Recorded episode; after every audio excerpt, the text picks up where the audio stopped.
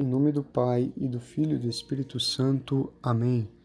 Salve Maria, eu sou o Padre Rodrigo Maia, missionário do Instituto do Verbo Encarnado, e hoje meditaremos este último dia do ano, 31 de dezembro, ocasião para, por um lado, por que não, fazer um balanço desses dias que passaram, desses 365 dias que vivemos neste ano e por outro lado agradecer a Deus, Deus que ficou conosco em todos os momentos.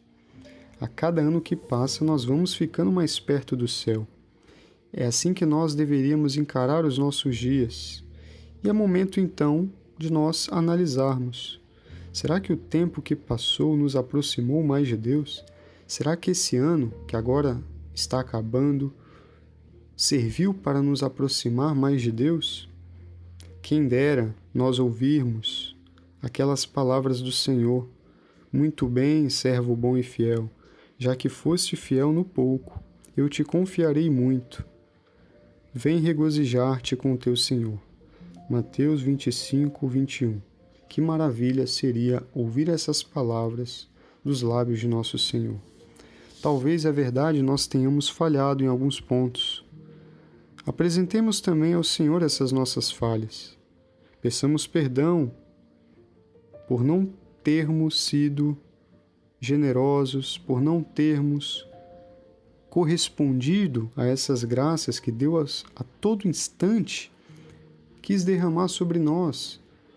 Ele caprichou a todo instante para nos fazer o bem, para derramar graças, e talvez, vez ou outra, não tenhamos percebido distraído com outras coisas. Peçamos perdão, mas nos lembremos também, como nos diz São Paulo, tudo concorre para o bem daqueles que amam a Deus. Romanos 8, 28. Portanto, é momento de fazermos esse balanço, de fazermos esse exame de consciência. Mas é momento também, o último dia do ano, de agradecermos, olhar para tudo isso e encher o nosso coração de agradecimento. Afinal, Deus esteve ao nosso lado, cuidou de nós a cada instante, absolutamente a cada instante. O hino que nós cantaremos hoje na missa é o Te Deum Laudamus, em latim. Nós cantaremos A vós, ó Deus, louvamos, porque nós queremos louvar do fundo do nosso coração, louvar o nosso Deus. Essa deve ser a nossa atitude nesse ano que acaba.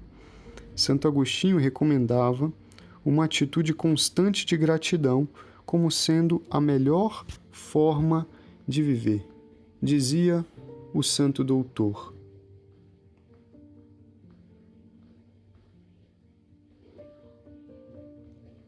Que coisa melhor podemos trazer no coração, pronunciar com a boca, escrever, que estas palavras? Graças a Deus. Não há nada que se possa dizer com maior brevidade, nem ouvir com mais alegria, nem sentir-se com maior elevação, nem fazer com maior utilidade. Graças a Deus. Façamos, portanto, nossa ação de graças. A vós, ó Deus, louvamos e peçamos também, para esse próximo ano, a graça da fidelidade. Que a Virgem Maria esteja conosco. Deus vos abençoe. Um feliz ano novo. Em nome do Pai, e do Filho, e do Espírito Santo.